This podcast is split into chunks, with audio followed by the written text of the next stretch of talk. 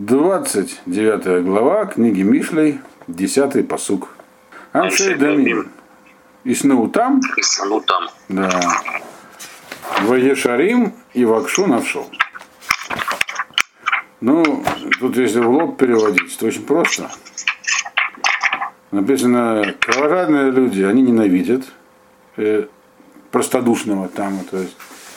А прямые люди, прямодушные люди, мы помним, мы помним объясняю разницу между прямодушным и простодушным. Так, это разные вещи.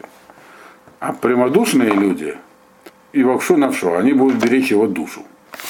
Но это, говорит Мальбим, правильно был бы перевод, но тогда это будет единственное место в Танахе, где словосочетание левакеш нефиш, дословно просить о его душе, имеется в виду что-то хорошее. Потому что обычно левакеш нефиш означает Да, обычно это Ивакшу на что это наоборот. тот, хотите кто убить кого-то, да. Преследует, пре- преследует. Попросту, нет, проще еще, хотеть убить.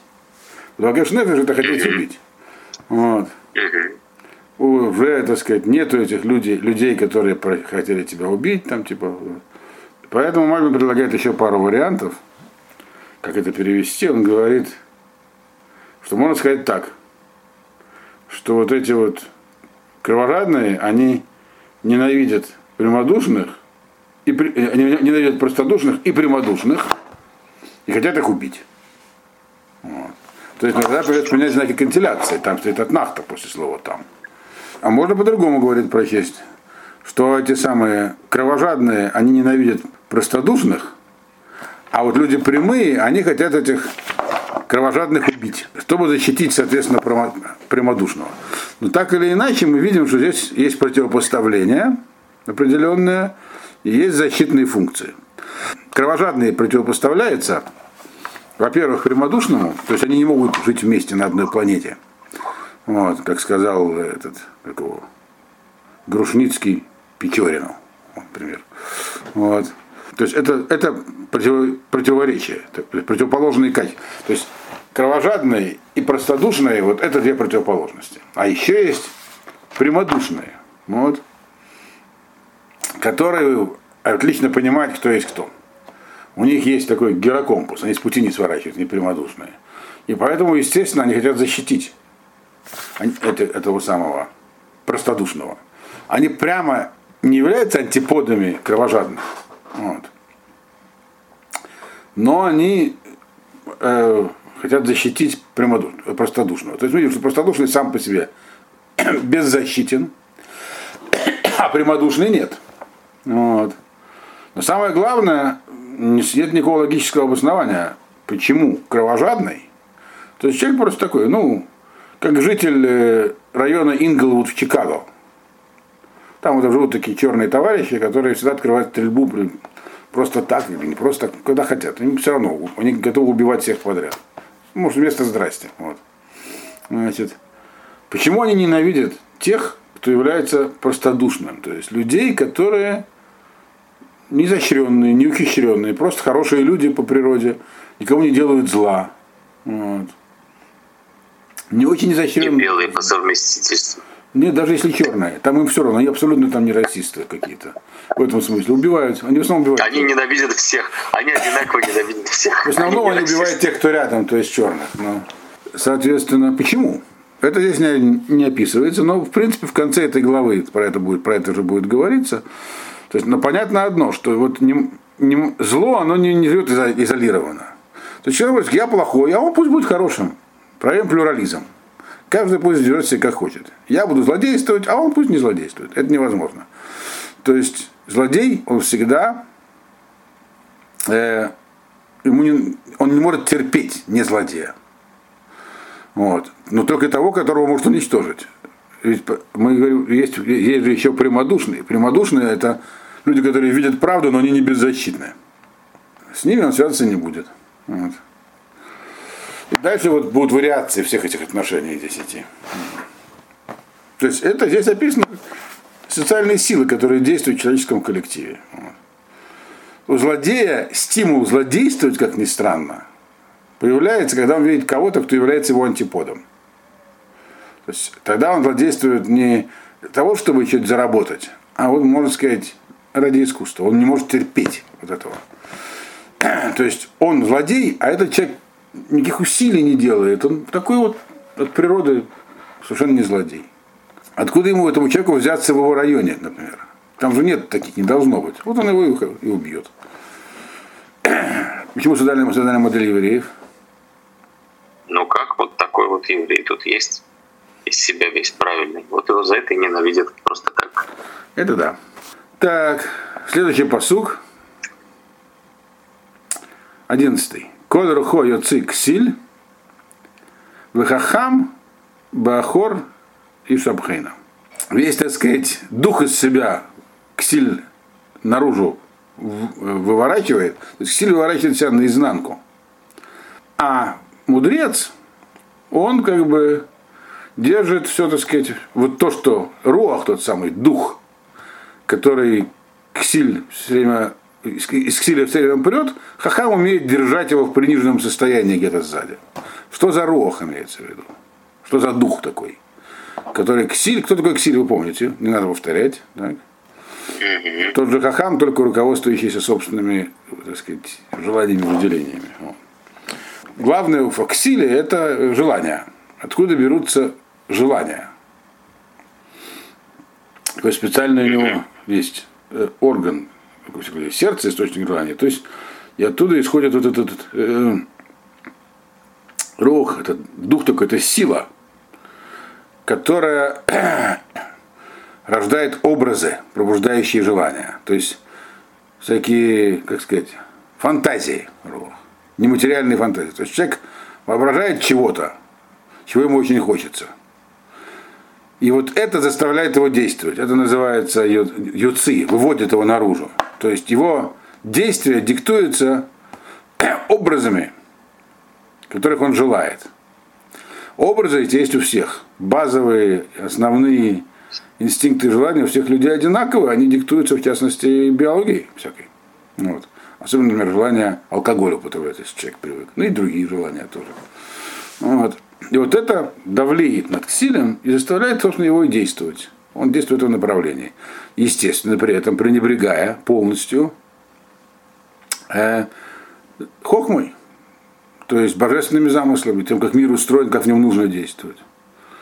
А как же быть хахаму? Хахаму действуют те же самые желания, в нем пробуждается то же самое. Но только что он, чем он отличается? Почему это им не завладевает? Потому что он умеет это держать сзади, в приниженном состоянии. Умеет это, так сказать, сгибать.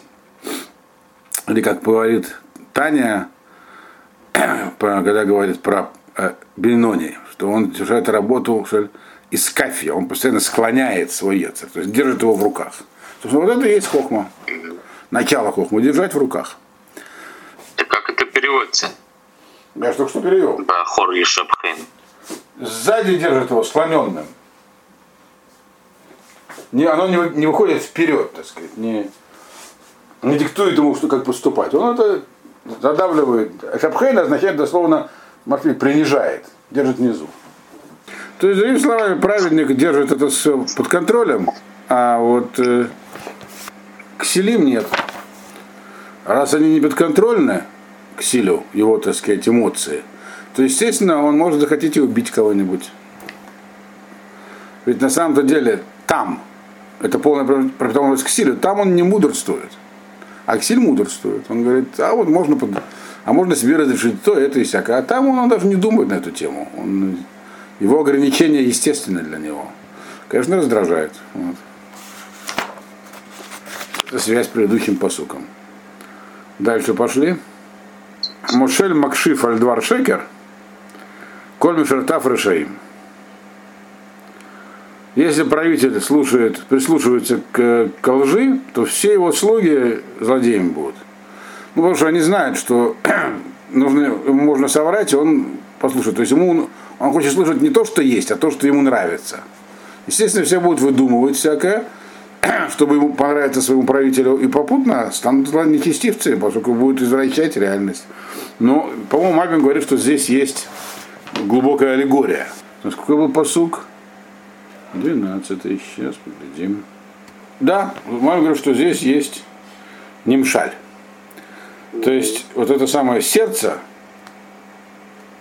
ну, потому что говорил в предыдущем посуке, то, что вот эти самые желания, которые владеют к силам, так, а, а их умеет контролировать хахам. И вот здесь он эту, эту тему развивает.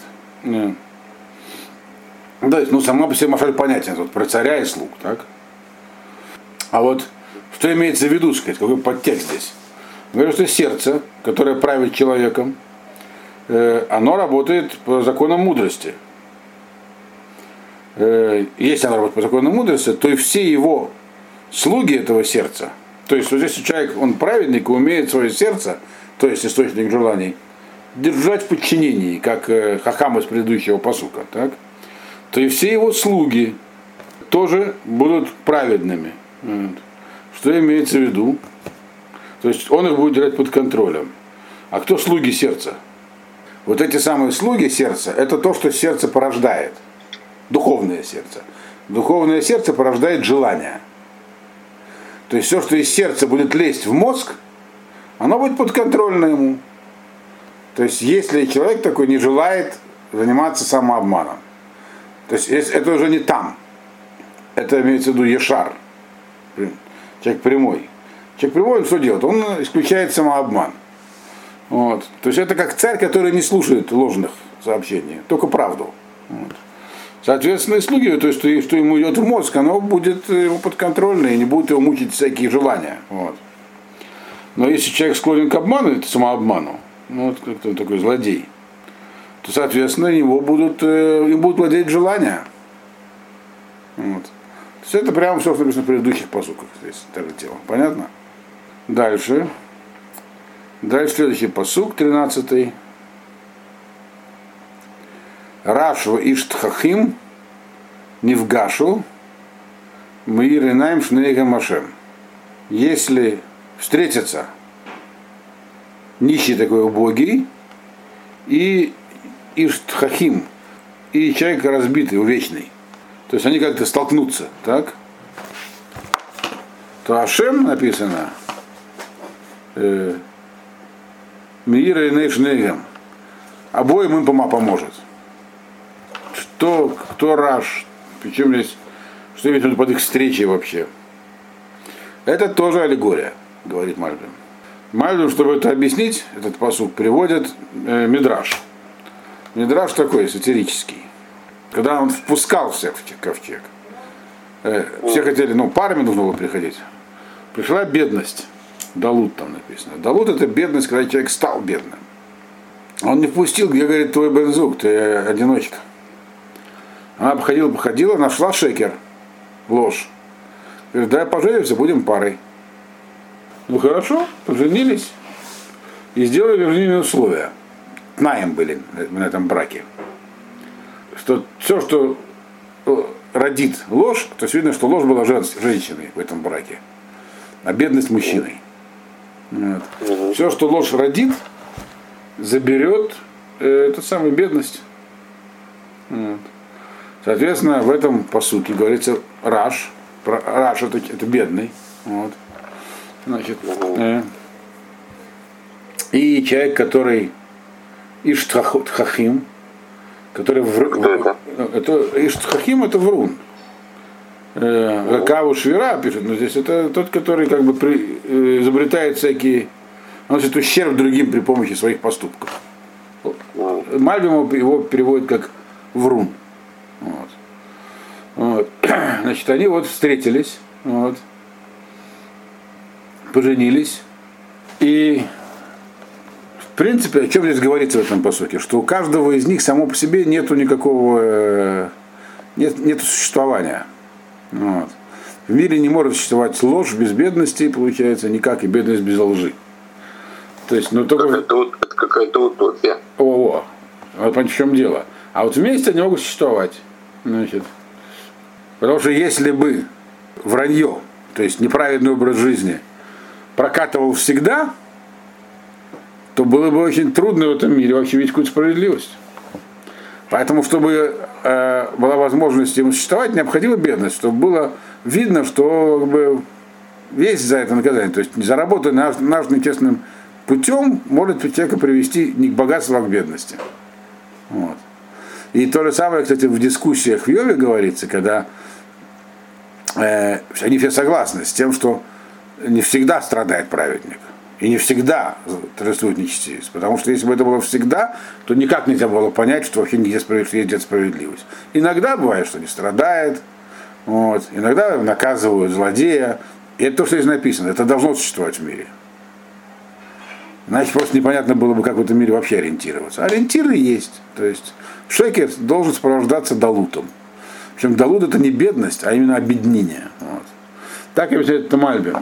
Вот. Но то, что написано Вашем Мир Эйнейшнейгам, у них, у людей, что Ашем, Ашем просветляет глаза, то есть Ашем таким образом дает людям озарение. Ага, я обеднел, потому что вот там, так сказать, обманным путем завладел богатством. Это может человек, как сказать, штук, э, то есть когда они вместе соединяются, это способствует прозрению. Не надо вести себя подобным образом. Тебе нанесешь себе ущерб, веди себя честно. В этом смысл того, что они встретились. Вот. Если бы они в мире, мире не встречались, то было бы трудно что-то понять. Они встречаются. Между ними происходит смычка. наворовал, потерял. Украл, выпил в тюрьму. Вот. Ну, это какая-то утопия. Почему утопия, через утопичного? Так бывает в жизни. И он ну, говорит, что если бы этого, если бы не было никакой бывает. корреляции и связи, то было бы плохо. Она есть. Это, это, это позволяет, так сказать, это, это открывает людям глаза на правду. В основном тем, которые сами подвержены вот этому всему. Понимаете? Это жизнь. Чаще так не бывает. Может быть. Важно, что это иногда бывает. Но если это бывает иногда, это ничего не доказывает. Это не должно ничего доказывать. Должно открывать глаза тем, тем с кем это происходит. Или тем, кто ну, на них смотрит, близко находится. Как в доказательной медицине. Нужно, чтобы это самое. Нужно провести исследование. А это не доказательная медицина. Это, это так устроен, мир устроен так, что в нем нельзя прямо вот прийти к выводу, что зло всегда вознаграждается, помогает, а, добро не, а, а добро не вознаграждается никогда. Нет. Зло наказывается, если бывает. Если это происходит, если это происходит иногда, это не помогает мне понять ничего.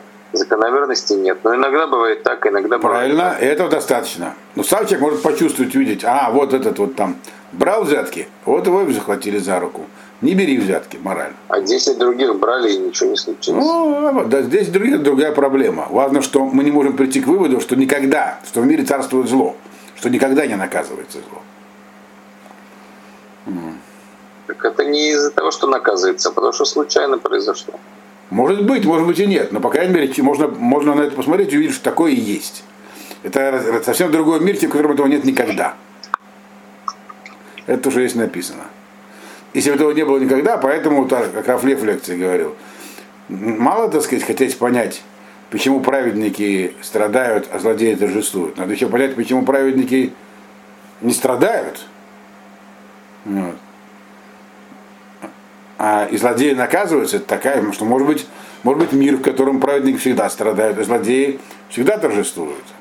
А может быть наоборот. Вот. Надо понять, должна быть причина у всех всего этого. Вот Поскольку мир такой непростой, то можно пытаться понять, в чем дело, как, как в нем все происходит. Понятно? А если вы праведники всегда страдали, не могли бы понять ничего. 14 посук. Мелек шофет бемет э, далим кисо лаад якон. Царь, который судит по-настоящему, дословный перевод, обедневших людей, его, так сказать, престол будет стоять вечно. Чем здесь говорится? А если он не обедневший, какого-то другого судит, что вообще? О чем речь? Здесь речь идет про то, что есть такое понятие, как Дин Меруме. Вот то, что у нас было в недельном разделе, как это было написано, ну, два раза было написано, как начинается, как начинался у нас недельный раздел, Шофтю Целеха, так сказать, Шафту. Шафтим Шатрим. Там же что написано цедек. Шафтим Шатрим Тасим Лехаба Холь Шареха. Да. А потом написано через посук, у вас есть где-то рядом хумаш? Цедек, цедек, тердов, Ламан Тихьева и Равшта Эдаарец. Два раза написано цедек. Цедек, цедек, тердов. Да. И есть объяснение такое, одно из объяснений, что это Гемора так объясняет, что просто цедек это эмет, дин эмет. А цедек-цедек это такой эметла мето, когда это нужно делать, когда есть дин меруме. Когда есть основания подозревать, э, так сказать, тяжущихся, ну, в суде, в том, что они будут врать, попросту говоря. То есть, когда приходит судиться человек с плохой репутацией. Тогда нужно удвоить, тогда судья должен не ограничиваться тем, что просто выслушать стороны и принять решение. Он должен провести тщательное расследование. Не всегда должен это делать. Потому что люди приходят, каждый свою претензию. Все, выслушал, дал решение. Но если есть подозрение, то это не будет достаточно. Нужно провести расследование, потому что человек этот, скорее всего, или даже не скорее всего, но врет. Верить ему нельзя. Вот, то, что здесь написано, собственно. Значит, Мелу Шефет Беемет только. То есть вообще царь осуществляет суд, и, по крайней мере, судебную систему гарантирует ее функционирование. Если он только этим ограничивается, это недостаточно. Его, так сказать, его, это недостаточная справедливость проявлена им. Только если он делает дин эмет, то есть когда он оценивает также ситуацию, в которой, то есть не сами только данные, то есть бывают люди, и большие раввины тоже, которые судят на основании того, что им сказали. Вот к ним приходит человек, сказать, описывает ситуацую какую-нибудь логическую. Вот там у нас в городе есть такая-то община, такая-то община. Эта община, например, называется реформистская или еще что-нибудь такое, на самом деле не такие. Вот можно ли мне с ними там сотрудничать, сказать их меня или что-нибудь еще. Ну, некоторые, кто-то из польских может сказать, ну, раз ты, они не, не настоящие реформисты, значит, можно. Вот. На основании того, что выслушал только. А кто-то другой начнет выяснять, что на самом деле происходит. Но в том, например, человек, который перед ним встал, у него есть какие-то свои интересы, и нельзя полагаться на то, что он сказал. Это будет называться э, шуфет бемет, на самом деле судят. Они выполняют формальную функцию судьи. Так вот оказалось, что это не просто так, какая-то разница. В принципе, можно и так, можно и так, ну, этот лучше, этот хуже. Нет, это кисола адикон.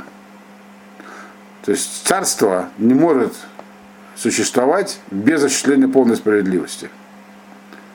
Судебная система, на самом деле, самое важное, что есть, независимые суды. И если царство их не, обеспечивает, не обеспечивает, то такое царство будет отменено.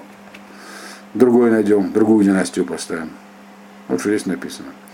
То есть, другими словами, никаких полумер не может быть в области справедливости. Как это связано с предыдущим последующим, не очень понятно. То есть Лехура это сам Мамар Музгар, он сам по себе, он никак не в контексте. Шевет Вудхаха Итен, хах, э, итен Хахма, Венар Мешулах Мевишимо. Значит, палка и упреки дают мудрость, а молодой человек, так сказать, ребенок, которому все позволяют, в конце концов позорит свою мать. Ну, здесь написана простая мысль, что детей нужно воспитывать строго, причем не только слова, на словах, но и бить, телесно наказывать. Потому что на словах дети бывают не понимают. Надо телесно наказывать. Но, а если этого не делать, все позволяет детям, то в итоге опозорят мать. Почему опозорят мать? Почему не отца? На самом деле очень все просто. Когда люди видят человека, который плохо воспитан, ведет себя безобразно, они говорят, кто его распустил? Кто не давал отцу его бить? Естественно, мать. А, матери жалеют детей, а отцы они, они воспитывают. А. То есть нельзя допускать да, воспитание. И поэтому, тенденция. Да, и поэтому в итоге все будут говорить, мамаша не будет заступалась, и вот он такой вырос. Вот. Понятно? Интересная мысль. Справедливо или нет? Может быть, мать, мать вообще ни при чем. Может, отец был такой. Но думать будут на нее, то, что здесь написано. Угу. Понятно? Да. Вы, вот, я даже буду вас спрашивать, какой, ли... какой, здесь, какой здесь нимшаль? Ну, никого нимшаль, это просто поучение, так я думаю.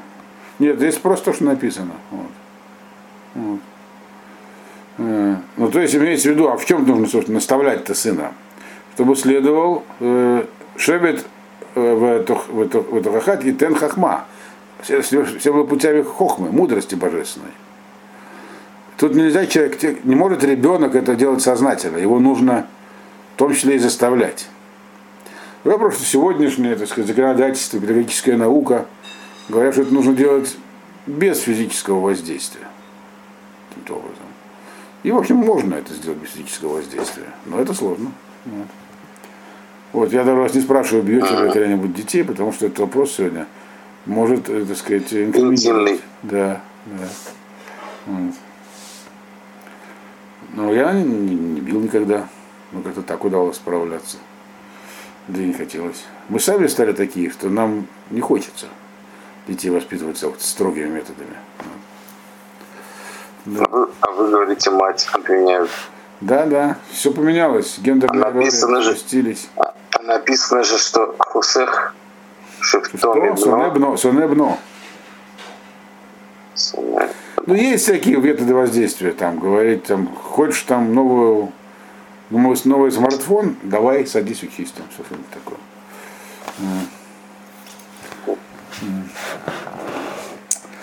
Положительная, так сказать, мотивация. Ну, дальше идем. Э, дальше у нас 16-й посук. Бервот Решаим Ербе Пеша. Вадзадиким Памабатам Ярау. Тут нужно определенный тоже социальный механизм. Когда увеличится количество злодеев, то, соответственно, увеличится количество преступлений. Вот эти кровожадные, которые живут в Инглвуде, там, естественно, высокая преступность. Вот. Это понятно. Но тут вступает, и этому не должно быть конца. Больше преступлений, значит, появятся еще злодеи. Они начнут беспрерывно друг друга уничтожать. Вот. Ну, в общем-то, может, это и к лучшему, но они попутно уничтожают много окружающих, а это уже плохо. Вот. Так вот, есть механизм, цадиким, там яру. Праведники увидят их падение. То есть, когда это вот пеша, преступность, беззаконное поведение возрастает выше какого-то определенного уровня, наступает их падение. И праведники это увидят. То есть это нападение наступает здесь, это в этом было что-то такое похоже. Да, было, конечно, не, не, не раз. Недавно. Да. То есть э, есть божественное управление, то, что здесь написано. Вот. Но здесь подчеркивает, что увидят их падение вот здесь, наступит. Да, на самом деле, если бы не божественное вмешательство, то зло бы победило в мире сразу, потому что оно сильнее. Значит, есть высший регулятор. Это тоже, кстати, написано в Йове в последних главах. Дальше. 17-й посук. Ясер бинха вейнихеха вейтен мааданим ленавшеха. Ограничивай, так сказать, сына, наказывай, и будет тебе от него нахас. То есть э, он будет тебе относиться хорошо как бы будет тебе, как бы будет давать тебе сладкую пищу для твоей души. Имеется в виду старость человека. Вот человек растил сына в строгости. Что этот сын в итоге будет его уважать и делать для него все, и будет кормить его в старости всякими этими самыми. А получается, что если человек э, не воспитывал сына, который у него был на армии Шулах, как написано в 15, э, в 15-м посуке, то есть позволял ему многое, то уважения он не заслужит от сына и поддержки в старости не дождется. Здесь изложен известный феномен, э, когда человека к нему относится строго, прививает ему нужные в жизни качества разными, тяжелыми, так сказать, способами, потому что иначе он их не захочет прививать себе. Как старшина армейский на курсе молодого бойца. То в процессе может быть очень тяжело воспитуемому, могут быть натянутые отношения с воспитателем, с отцом. Но в итоге-то потом это оценит обязательно. И наоборот, если ему к нему будут относиться хорошо, так сказать, уважительно, все ему позволять, в итоге он вырастет, поймет, что ему многого не хватает, его просто многому не научили, но нет дисциплины. Он будет разозлен и не будет уважать своего воспитателя. Есть, есть хороший против. Чем меньше женщину мы больше, тем больше, меньше она нас. Ну, где-то так. Там принцип другой изложен не совсем. Там принцип нужно показывать да, вовне. А здесь говорится баймет. Баймет. Нужно добиваться, э, так сказать, э, привития навыков нужных, а именно способности следовать по пути хохмы, прямоты характера и прочего, добиваться этого. И это бывает, может быть, для этого нужно наказывать. И это будет оценено, но потом. Но обязательно оценено. А вот если этого не делать с гарантией, не то, что не будет оценено, а будет потом обида и злость для такого воспитателя. Понятно, что это вообще на армейском примере. Если человеку говорили, ну там, ладно, тебе не нравится делать там иммун прат, там, ну не бегай. Потом как в ситуации, где надо было знать, как атаковать источник огня, а он не знает. И будет очень, да. если его не убьют, то будет очень недоволен, что, что его не заставили это выучить. О, вообще дальше интересно их написано. 18-й посук. Бейн Хазон и, фра, и пара Ам. Ушумер Тора Ашрейгу. Без э, господствующей, объединяющей идеологии, хазон то, что называется, так? народ дезинтегрируется, и пора. И пора это означает битуль, ажбата битуль, как пишет Мецудот. То есть просто народ исчезнет, дезинтегрируется. Должна быть, не, должна быть не только сильная власть, должна быть и главным образом важна очень объединяющая идеология. Национальная идея. Национальная идея, да. А? Ну, скрепы, да. Скрепы, да. Совершенно верно. А если нет, то кранты народу. Вот. Да. Соответственно. А если их нет, их придумать невозможно. Они или есть, или их нет. Их, можно, придумать их, искусственно. Их, их можно придумать, если невозможно. нет толковых копирайтеров. Но у нас есть они, поэтому здесь написано. Соответственно, нам никакая другая идея не нужна. Соблюдающий Тору, счастье у него есть. У нас это, похоже на то, что вы сейчас сказали. Но у нас-то есть Тора, нам ничего другого не нужно. То есть нам гаранти... пока у нас есть Тора, нам гарантирована консолидация. Это наша консолидирующая идея. Понятно? Без идеи вообще невозможно выжить народу. Но у нас она точно есть, и она, она, она, это Тора, она самая главная. Нам повезло здесь написано. У нас есть консолидирующая идея о создании своего государства, но она в последнее время... Она сильная идея, но она не дотягивает до национальной идеологии. Сионизм вообще-то, да. в принципе, сыграл большую роль. Был национальный идеология на какое-то время, но, но по сравнению с Торой, ему, до Торы ему все-таки далеко. В качестве идеи имеется. Консолидировал несколько другие просто слои. Наверное, это он консолидировал многие слои, в том числе и религиозные, особенно на первом этапе. Но здесь написано, что у нас есть Тора, не надо искать другие объединяющие идеи. Все остальные, в этой с этой точки зрения сионизм, то есть э, идея стоит собственное государство, она является не самодавлеющей, а служебной. Хорошая, но служебной. Что это часть, это часть Торы, идея о том, что национальное государство – это часть функционирования народа. Да. А Тора, она подразумевает функционирование не только одного человека, но и всего народа. Поэтому Нет, это часть Если мы не относимся к сионизму, как, как к идеологии Торы, то она то будет слабовато. То, да. А если как инструменту, то замечательно.